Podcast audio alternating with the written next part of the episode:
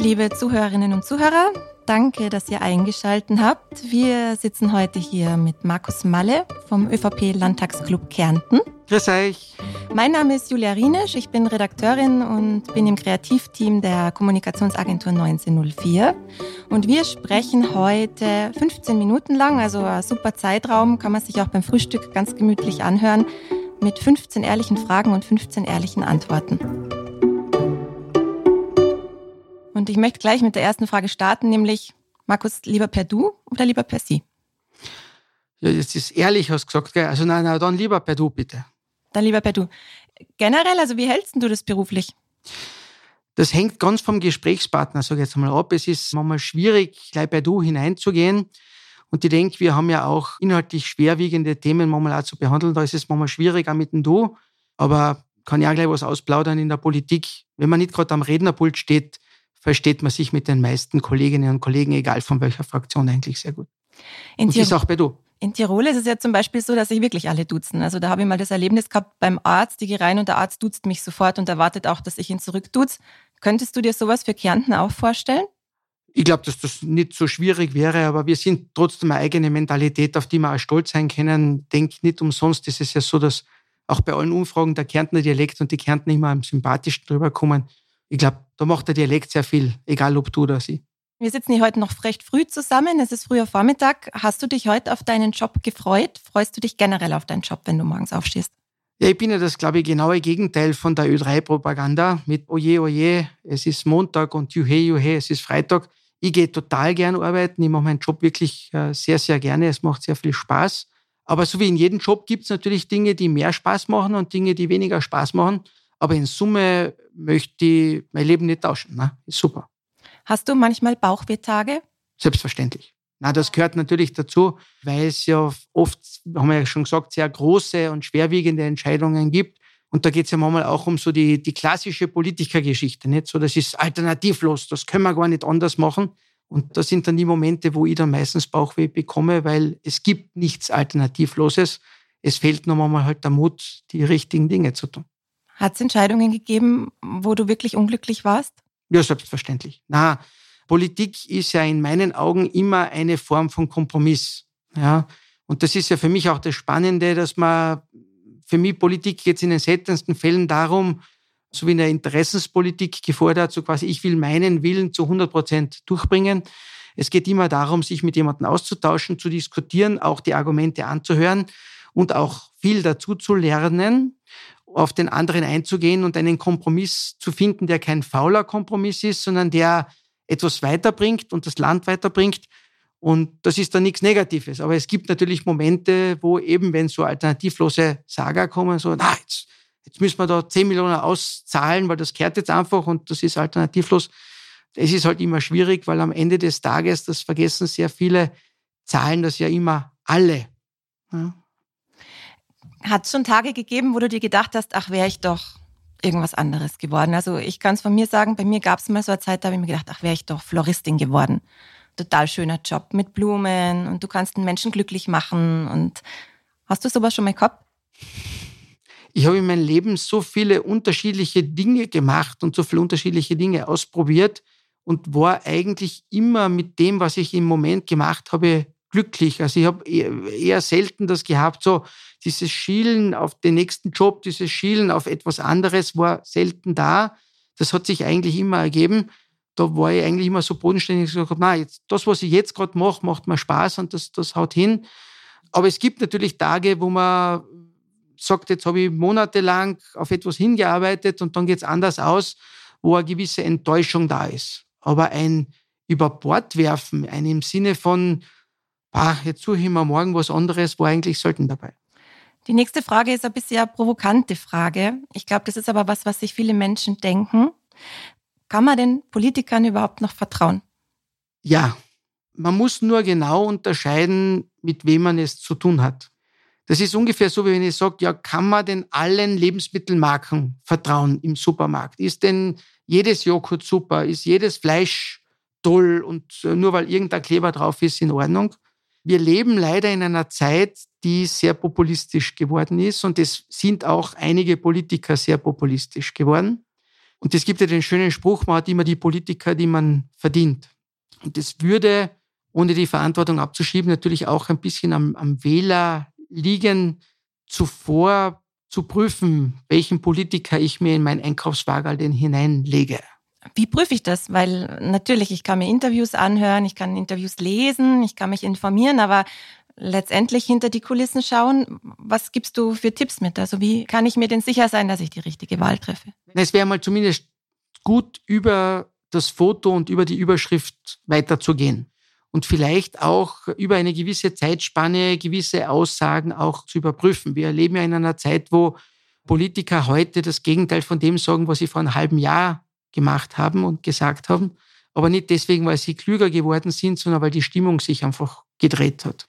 Und ich glaube, es geht manchmal schon auch um eine gewisse Kontinuität, um Politiker, die eine gewisse Linie verfolgen, wo man auch sagt, okay, mir taugt vielleicht nicht das, was er jetzt gerade sagt, aber er bleibt konstant auf einer Linie. Und man kriegt ja mit, ob manche Politiker sagen, ich habe jetzt ein neues, tolles Foto mit rußverschmiertem Gesicht von mir, wo ich halt dann unter der Vespa hocke und sage, ja, ehrliche, bodenständige Politik. Und noch aufgesetzt, da geht's ja nicht. Und manchmal sind vielleicht auch die Politiker, die sperriger sind, die auf Inhalten kleben, die nicht das sagen, was das Volk hören will, sondern das Richtige. Weil meiner Meinung nach brauchen wir ja Politiker, die mit der Fahne vorausgehen und manchmal auch den unbequemen Weg gehen. Was war denn dein unbequemster Weg bis jetzt?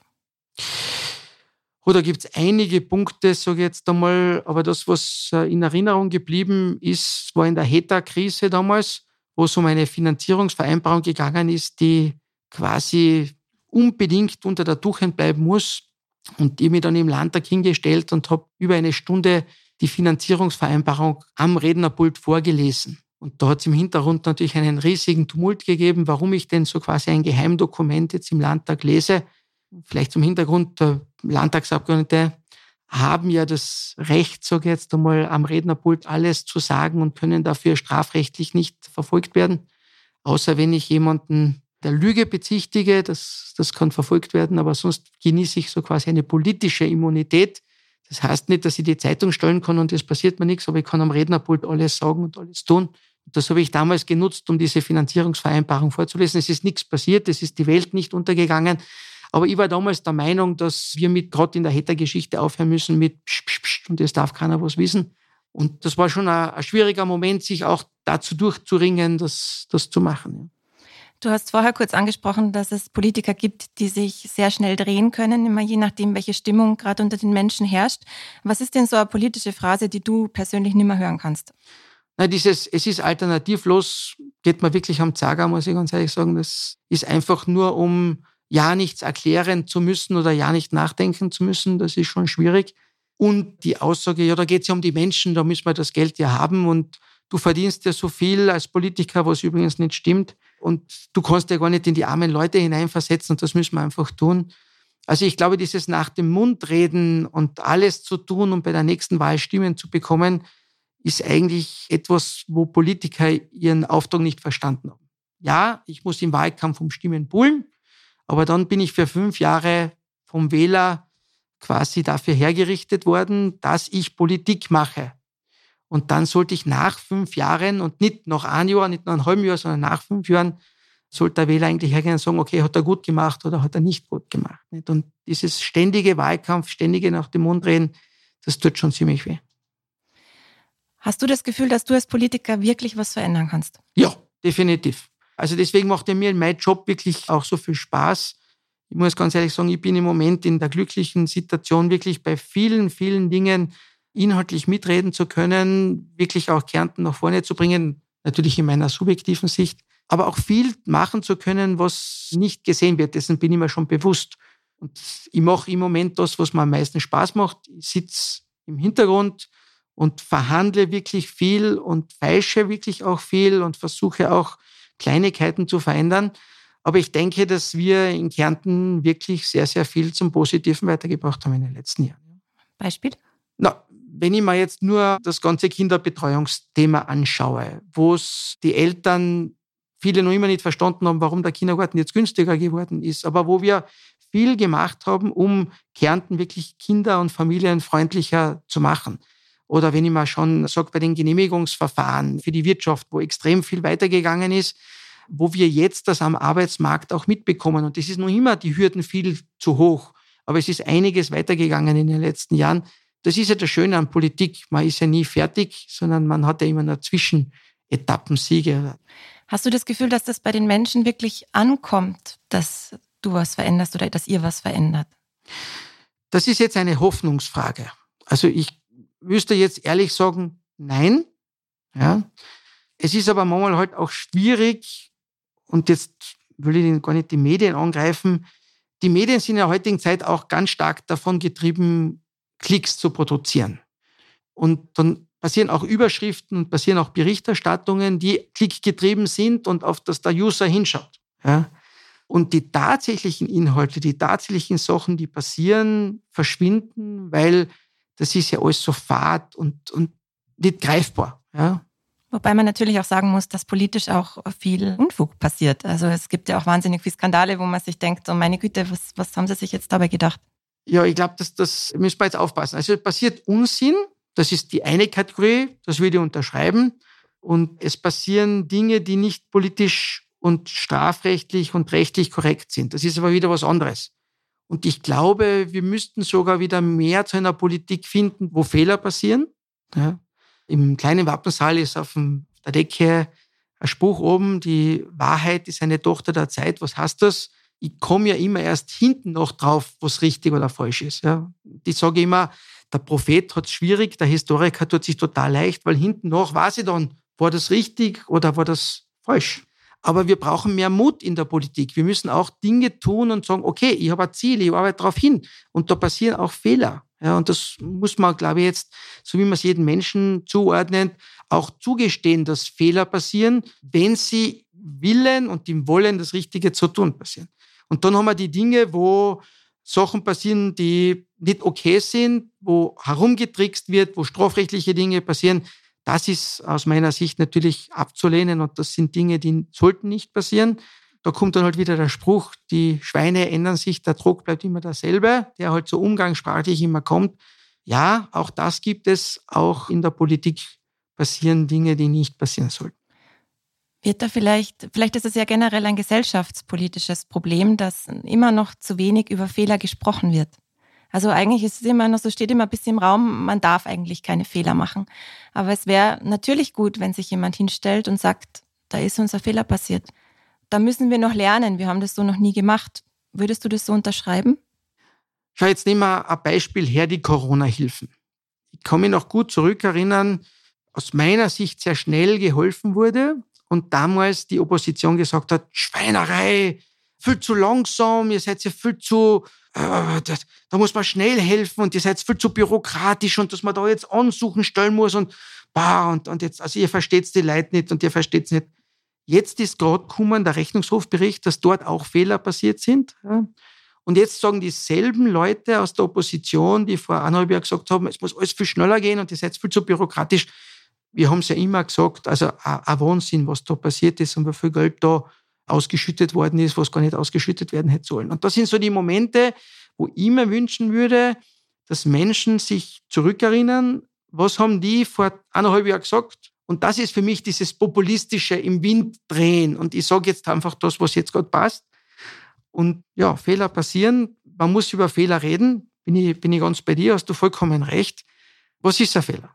Ich glaube zum Beispiel, dass dieses Geld ausschütten im Moment ein Fehler ist. Und jeder Volkswirt, mit dem du sprichst, sagt, das ist genau das Falsche, was wir jetzt machen, weil wir die Krise und die Inflation im Moment damit prolongieren und sogar noch stärker machen.